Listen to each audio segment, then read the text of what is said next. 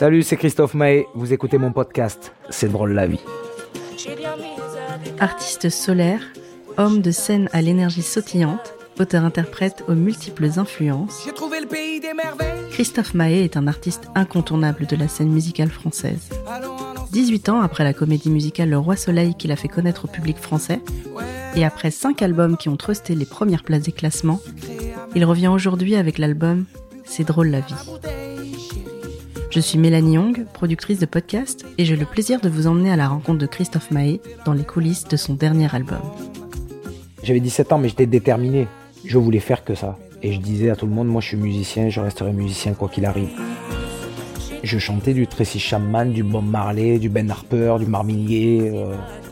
C'est vrai qu'à l'aube de la trentaine, je commençais à me faire du mouron. Je savais pas si j'allais toujours mener cette vie-là. Et là, dans la même semaine, je rencontre ma femme et je rencontre Dovatia, producteur de spectacle, de comédie musicale. Mais dans la même semaine, un truc de fou. Dans ce premier épisode, Christophe Mahé nous présente cet album né au Cap Vert après un coup de cœur pour la chanteuse Sozani. Mais juste avant ça, on revient sur sa vocation découverte très tôt pour la musique et ses débuts de carrière faits de passion, de persévérance, de Carpentras à Paris en passant par Saint-Tropez. Bonjour Christophe Mahé, Enchanté, Mélanie. merci beaucoup de m'accueillir chez toi. Comme une grande majorité de Français, moi je t'ai découvert dans la comédie musicale Le Roi Soleil. Depuis, tu as fait une belle et grande carrière. Aujourd'hui, tu nous dévoiles C'est drôle la vie, ton dernier album. Alors on va parler de cet album aujourd'hui, mais aussi de ta carrière, de ton rapport au temps, ton rapport à l'amour, tes inspirations. Tu es prêt? Tu vas me faire parler de tout ça, là? Oui, on va essayer. Allez, on y va alors. J'ai lu que tu étais né en 75 à Carpentras. Qu'est-ce qui t'a amené à la musique? Écoute, c'est très simple. Moi, je suis un, un fils d'artisan, pâtissier, dans le sud de la France, donc à Carpentras. Je te remets un peu dans le contexte. Mes parents font que de bosser. Et moi, je erre dans les rues de Carpentras. La chance que j'ai eue, c'est que mon père, à côté de son métier, lui est, est un grand mélomane. Musicien de jazz amateur. Il joue du sax. Il joue de la guitare aussi. Et chez moi, il y avait des centaines et des centaines de disques, de vinyles. Et euh, très tôt, très tôt, j'ai écouté de tout. J'ai écouté de la chanson française, avec les plus grands, les Brel, Brassens, voilà, on va pas tous les citer, Aznavour, mais plein d'autres. Et il écoutait aussi de la variété internationale, du Stevie Wonder, du James Brown, Otis Redding, de la musique africaine. Et puis c'est vrai que moi j'ai pioché comme ça, dedans, droite à gauche. Très vite j'ai formé mon oreille quoi, musicale, et très tôt j'ai été euh, attiré par la musique africaine. J'ai lu aussi que tu avais commencé le violon à 6 ans. Est-ce que euh, c'était une volonté tout de suite de, de te mettre dans la musique et de l'apprendre? Alors j'ai un souvenir, mais comme c'était hier. Ouais, je dois avoir 6 ans. Et euh, mon père, il me tend un, poster. Il me dit, vas-y, choisis un instrument. Il y, avait, tous les instruments. Et là, ce jour-là, je sais pas, je me suis gouré. Et je posais le doigt sur le violon. Je dis que je me suis gouré parce que c'est un instrument magnifique. Mais qu'est-ce que c'est complexe. Qu'est-ce que c'est difficile. Mais écoute, j'en ai joué. J'ai appris euh, le violon, effectivement, pendant 6 ans. Et à l'âge de 12 ans, euh, je l'ai mis au placard, quoi. Et là, je me suis mis à la batterie. J'ai Mm. joué de la batterie bah, pendant, pendant 4-5 ans. J'étais attiré par le chant. Je passe des épisodes, mais entre-temps, en fait, je, je découvre Stevie Wonder. Et j'entends un morceau de, de, de Stevie qui s'appelle Boogie on Reggae Woman. Mhm. Et là, j'ai eu une révélation, parce qu'il fait un chorus d'harmonica dedans. Et j'ai dit, wow, c'est quoi? C'est ça que je veux faire. Et en fait, très vite, je me suis intéressé à l'harmonica, l'harmonica blues, Mhm. et je m'identifiais à un gars qui s'appelle Jean-Jacques Milteau, qui était un harmoniciste, euh, l'harmoniciste français qui a joué derrière les, toutes les vedettes. Et euh, franchement, je voulais devenir moi, le Jean-Jacques Milteau. Je voulais faire les chœurs et, et jouer de l'harmonica euh, derrière les, les artistes, quoi. J'ai 14 ans, je joue 4-5 heures par jour. Même mon entourage, ils comprennent, ils comprennent rien. Ils me disent, mais qu'est-ce que tu fais avec ton harmonica? Tes parents étaient dans la pâtisserie, toi t'as fait un CAP pâtisserie aussi? Mm, mm. Qu'est-ce que tu pensais à ce moment-là? Est-ce que tu t'es dit bah c'est ma passion mais je vais pas en vivre ou euh, Non, donc- mais c'est. Là, j'avais j'avais 17 ans, je passais un CAP de pâtissier parce que, parce que j'avais rien foutu. Tu vois, j'avais rien foutu à l'école. Et puis mon, mon père me dit, écoute, tu passes ton CAP et après tu, tu prends dans la route. Et euh, mais tu sais quoi, je l'ai même pas passé. Ah oui. Ouais, parce qu'il s'est passé au mois de mai, quelque chose comme ça. Et au mois de mai, euh, je faisais énormément de musique. Entre temps, j'avais appris à jouer de la guitare. Et au mois de mai, je suis avec un, mon ami d'enfance que je vois encore aujourd'hui tous les week-ends. Et lui, il était batteur, percussionniste. Et euh, en plein mois de mai, il me dit Putain, viens, on se casse, on va s'entroper, on va jouer là-bas. J'ai pas passé mon CAP, je suis parti. Pour jouer de la musique Ouais. Je suis parti, je suis arrivé à Saint-Tropez. Écoutez, là-bas, j'ai commencé à déambuler entre les tables euh, des gens qui mangeaient. Puis j'ai fait la manche, en fait. Et donc, t'avais quoi, 17 ans? Ouais, mais là, j'avais 17 ans, mais j'étais déterminé. Je voulais faire que ça. Et je disais à tout le monde, moi, je suis musicien, je resterai musicien quoi qu'il arrive. Et quand je suis arrivé là-bas, j'ai commencé à exister dans le regard de l'autre, des gens, ça a été un déclic pour moi. Et j'ai commencé très vite à gagner ma, à gagner ma vie, quoi. À être intermittent de spectacle. J'ai fait pendant une saison la, la manche, mais, mais très vite, on m'a, on m'a branché pour des plans la montagne l'hiver. Je tombé dans le créneau des saisons comme ça. Je chantais du Tracy Chapman, du Bob Marley, du Ben Harper, du Marvin Gaye. Euh, je chantais. Mais je chantais l'après-midi sur des plages. À l'apéro, j'allais jouer dans un club, dans un bistrot, en terrasse de café. Le soir, je jouais dans un club. On faisait deux, trois endroits par jour. C'était incroyable. J'ai découvert la vie, quoi. Mm. j'avais 17 ans pour, euh, ou 18 ans. Mais pour moi, j'avais déjà réussi. Le fait de jouer en terrasse de bar, j'étais déjà musicien. Je faisais, je faisais plus que ça, quoi. Donc c'était, c'était juste magique. Et t'étais payé pour faire ce que t'aimais. Mais grave. Mm. Et autant les premiers, les premiers jours, j'aurais même payé pour qu'on m'écoute. ah ouais, donc c'était, c'était génial. C'était fou. Ah non, mais c'était fou. Mais mesdames, messieurs, écoutez-moi. J'ai pas grand chose à part ma voix. Je rêve pas de fortune, juste de lumière qui s'allume. Mesdames, messieurs, regardez-moi. Si je suis là, c'est que j'y crois. Ils vous le diront que j'ai du talent, que ce soit mes potes ou mes parents. Mesdames, messieurs, croyez-moi. Vous savez, je ne sais faire que ça, moi. Je veux plus chanter dans ma chambre. Je veux qu'on m'écoute, pas qu'on m'entende. À ce moment-là, euh, donc tu es à Saint-Tropez, tu me dis, euh, donc dans le sud. Qu'est-ce qui te fait bouger vers Paris? Un soir, je joue à... en terrasse à la bodega du Papagayo. Mhm. Et ça, c'est sur le port de Saint-Tropez. Et là, il y a deux gars qui sont assis au fond. Il y en a un, je me dis, putain, je le connais, lui. Et en fait, c'était euh, Jean Schultes. Confidence pour confidence. Et euh, c'était Jean Schultes et son fils, Olivier Schultes. C'est une famille de grands musiciens. Et Olivier Schultes, arrangeur de cordes. Enfin voilà, encore aujourd'hui, il bosse avec les plus grands. Ça a été un des premiers à me tendre la main. À me dire, ouais, viens à Paris, je vais te présenter euh, des gens, il faut que tu fasses ton album, tout ça. Mm. Je sens la considération. Donc très tôt, en fait, je, je viens à Paris, puis voilà, je squatte une chambre de bonne. Porte Dauphine, un 10 mètres carrés au septième étage euh, sans ascenseur. Mais euh, j'étais le plus heureux parce que je faisais de la musique. Donc je commence à faire des allers-retours à Paris. Je finis par m'installer un petit peu à Paris. Et là, on me présente des gens. Et je me retrouve en première partie de Cille. Cher, au Zénith. Euh, à l'Olympia, en première partie d'un gars qui vient de gagner un télécrochet, Jonathan Serrada. Je suis là-bas, donc je commence à faire un peu des premières parties et commencer à faire un, parler de moi, quoi, on va, on va dire de là, comme ça, dans des soirées, je rencontre un soir euh, Oxmo Puccino qui me dit Putain, j'aime bien, on commence à travailler ensemble. Je me souviens, j'étais dans la chambre de bonne, il était en bas de chez moi et je montais dans sa bagnole, les jours de pluie. Et on passait l'après-midi dans sa bagnole sous la pluie à écrire. Et il me dit Vas-y, raconte-moi ta vie, raconte-moi ta vie. Et euh, je lui ai raconté des anecdotes, ce que j'avais pu faire, tout ça. Et euh, ça a été magnifique, quoi. Et de toute manière, ça l'est toujours parce que je suis toujours en quête de ça, en quête de rencontres. Moi, je me suis construit avec les gens. J'ai eu la chance sur mon chemin, sur mon parcours, de rencontrer des gens euh, brillants et qui m'ont élevé, quoi. Hmm.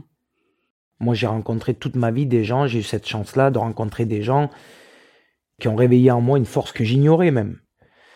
Même si j'avais la volonté et l'envie d'y croire. Je dis ça parce que la chambre de bonne, euh, j'y suis resté, euh, ça a duré 12 ans cette histoire, des pianos-bars, de chambre de bonne, de, de, c'est vrai qu'à l'aube de la trentaine, je commençais à me faire du mouron. Je savais pas ce que mm. si j'allais toujours mener cette vie-là, quoi. Et à l'aube de la trentaine, qu'est-ce qui se passe? Écoute, je, fais, euh, je fais quelque chose comme 10-12 ans de, de, piano bar et puis on me branche pour un plan en Corse chez Tao. C'est à la Citadelle, ça c'est à Calvi, mhm. un endroit mais juste sublime. Et là, j'arrive là-bas et déjà, il y a un truc qui change parce que c'est un piano bar, mais euh, les gens sont posés assis et ils attendent que les musiciens commencent. Et là, dans la même semaine, je rencontre ma femme et je rencontre Dovatia, producteur de spectacle, de comédie musicale, mais dans la même semaine, un truc de fou. Une semaine qui change ta vie. Une semaine qui change ma vie, complètement. Dov qui me dit ouais écoute euh, ça fait quelques années que je te vois là jouer je t'avais vu là-bas Bonifacio il m'avait repéré, mais il n'était jamais venu me voir. Et là, il me dit, écoute, en revanche, je crois que c'est le bon moment. Si tu veux, je te, je te propose de faire une comédie musicale. Le Roi Soleil, le frère du roi, tout ça. Mais moi, j'ai, à cette époque-là, j'étais loin des comédies musicales. Je chantais des trucs, euh, ben, du Bob, du Alpha Blondie, euh, la musique qui me portait, que j'adorais, quoi. Donc, euh, dans une comédie musicale, franchement, je me voyais pas trop au début. Et puis finalement, j'y suis allé parce que, comme je te disais, j'étais à l'aube de la trentaine, je me faisais un peu de mouron. Mais je le regrette pas parce que je me suis régalé. Je me suis éclaté. Je me suis éclaté pour plein de raisons. Euh, 50 jeunes sur scène, sur la route, euh, ça a été un succès énorme. C'était 2005-2007, Le Roi Soleil. Aujourd'hui, on est en 2023. Il y a eu euh, des années et des albums qui sont sortis euh, depuis. Est-ce qu'aujourd'hui, le chemin que tu as fait, euh, tu penses qu'il correspond à la vie d'artiste que tu imaginais? Comme je te l'ai dit tout à l'heure, moi je passais entre les tables, les gens me regardaient, j'avais déjà réussi. Vendre des disques, c'est une chose, c'est magnifique, mais franchement, je ne l'ai jamais regardé parce que pour moi, c'est très abstrait. En revanche, faire de la scène, avoir des milliers de personnes qui soient là, qui viennent m'écouter, faire la fête, créer ce lien avec les gens, entre eux aussi, parce que pendant deux heures, ce qui est magnifique en concert, c'est que tu as des gens qui arrivent de d'horizons complètement différents, qui se parleraient même pas. Et là, ils sont là et on traverse les mêmes émotions. Et là, il y a un truc magique. Et là, je me sens même utile. Parce que, parce que voilà, c'est créer le lien, c'est rassembler les gens. Et ça, je trouve qu'il n'y a, y a, rien de plus beau que ça. Mm. Et très tôt, j'ai pris conscience de ce truc-là, en fait ton nouvel album, C'est drôle la vie. Est-ce que tu peux me raconter comment il est né et quelles influences tu as mis dedans? Le fil rouge de C'est drôle la vie, c'est euh, l'Afrique, mais en partant du Cap Vert. Je te remets dans le contexte, on est dans le sud de la France, je suis chez moi, j'écoute un, mix de musique capverdienne et j'entends euh, forcément à partir de César Evora. Et là, j'entends à un moment donné une voix qui m'a hanté pendant des semaines et des, des, des, des mois. J'ai dit, putain, mais c'est quoi cette voix? Et c'est une nana qui s'appelle Suzanne Pires, qui vit à Sao Vicente, sur une île du, Cap-Vert. Et euh, écoute, j'ai fini par y aller, en fait. J'arrivais pas à voir ses coordonnées. Et à un moment donné, on m'a donné le numéro de téléphone d'un monsieur qui s'appelle José da Silva, qui était euh, tout simplement le, le, producteur de, de Cesaria Evora. Lui, là-bas, il s'occupe de la musique au Cap-Vert il connaît euh, tous les artistes. Et donc, je suis parti au Cap Vert avec un numéro de téléphone en poche, celui de José da Silva. Pas n'importe lequel. Je suis arrivé à Praia, qui est la capitale. Je suis resté quelques jours là-bas. Et puis, euh, je l'ai eu au téléphone. Il me dit, ouais, on est à Sao Vicente. Donc, je prends un vol. J'arrive sur cette île à Sao Vicente. Sao Vicente, c'est l'île sur laquelle a, vécu, a grandi euh, Césaria Evora. Suzanne, elle vit à cet endroit-là. Et donc, je suis allé la, la rencontrer. Je connaissais que la musique du Cap Vert. Je connaissais pas les paysages, euh, les gens, la culture, tout ça. Je... Mais je suis allé à sa rencontre. Et là, ça a matché, ça a été immédiat. Fort caractère, très route. Elle m'a embrigadé là-bas, je suis resté trois semaines dans des soirées, mais euh, tous les soirs. mais une chouette nana, très fun. Et euh, ce qui m'a frappé là-bas au Cap Vert, c'est ça, c'est la manière dont, ces gens vont, à l'essentiel. On m'a accueilli, mais à bras ouverts. Je me suis retrouvé à table, en famille. La musique est omniprésente. Et euh, la chaleur de ces gens, quoi. C'est fou. Et donc, avec euh, ce on ben, on a commencé à faire de la musique ensemble. On est rentré en studio là-bas. On a enregistré Pays des Merveilles, qui est le premier single de l'album C'est drôle la vie. Et on est allé euh, enregistrer dans le studio où enregistrer Césaria Evora à l'époque. C'est le sous-sol d'une petite maison. Euh, c'est un 20-30 mètres carrés et euh, avec une, voilà, une console, une cabine. Et puis on s'est posé là-bas et on a, on a enregistré euh, Pays des Merveilles. Ça devait être magique. Ouais, c'était mortel. C'était mortel. Ouais, la vie c'est comme un cocktail, sucré et amer. Buvons la vie à la bouteille, chérie. Allons prendre l'air. Du côté du Cap Vert, du côté du Cap on a écouté la mer, a écouté la monde. Y a des voix là-bas qui voyagent, chérie. Mais de l'amour dans tes bagages.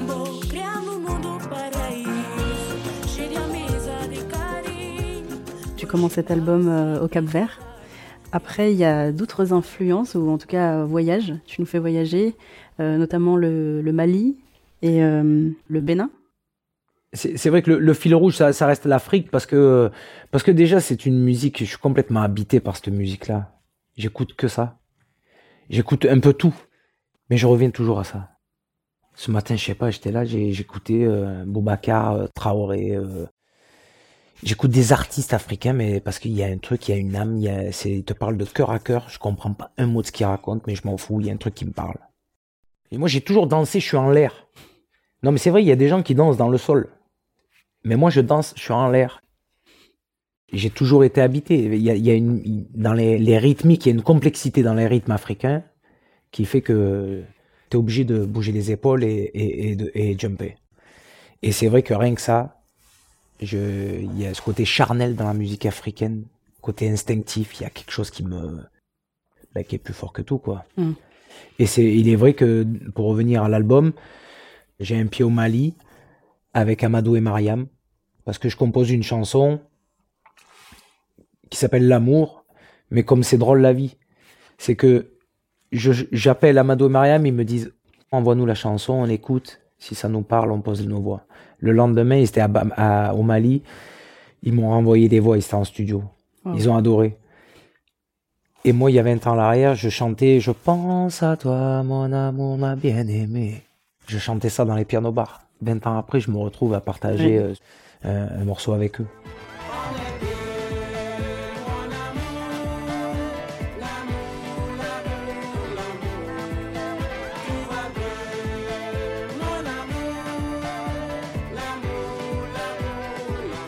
Puis il y a, y, a, y a ce titre qui s'appelle C'est drôle la vie. Mm. Et là, je sais pas, je suis en studio, on trouve un, sample de voix dans un refrain. Et puis comme on met le sample, ça marche. Ça me le fait. Mais je dis non, mais ça peut pas être un sample. Ça me, ça me fait trop penser à Angelique Kidjo. Et j'ai toujours été fasciné, quoi. Par son aisance, par, euh, par sa voix puissante, aiguë. Et j'ai eu beaucoup de chance parce que je travaille avec un guitariste qui s'appelle euh, Amen Viana qui bosse avec euh, Angelique Kidjo. Et donc, euh, je lui ai demandé, il me dit, écoute, prends ses coordonnées, appelle-la. Elle va te dire de suite oui ou non. Et euh, donc, c'est ce qui s'est passé. Je lui ai envoyé la chanson et je crois qu'elle est à New York. Parce qu'elle, elle fait le tour du monde plusieurs fois par an. Elle arrête pas. Elle a une énergie folle et puis elle est pareil. Voilà, elle m'a dit, écoute, j'adore les propos, ce que tu racontes. Je pose ma voix et puis, je sais pas, le lendemain ou deux jours après, elle m'a renvoyé la voix. C'est drôle la vie comment elle passe. C'est drôle la vie comment elle trace. C'est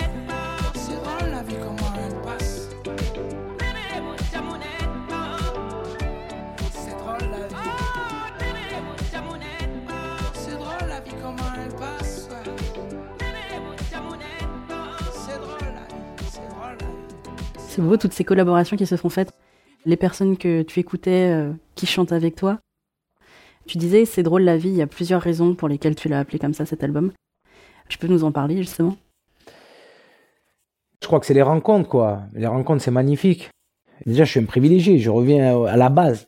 Je fais que de la musique, je joue de la musique. Je travaille pas la musique, on ne travaille pas la musique, on joue. Déjà, rien que ça, c'est juste magique, j'en suis conscient. Et puis, euh, de pouvoir croiser, rencontrer des gens comme ça, c'est euh, cette diversité elle me nourrit, quoi. Je suis sur scène, moi, c'est un tour du monde en musique. je crois que j'ai mis 20 ans avant de trouver ça.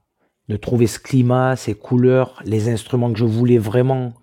Et d'être entouré de, de, ces gens-là, c'est une force parce que parce qu'ils ils viennent teinter ma, ma chanson française de musique d'ailleurs, quoi. On est à Cuba, on est au Togo, euh, un pianiste euh, malgache, mhm. un Danois qui est là à mes côtés, un New-Yorkais, saxophoniste de jazz.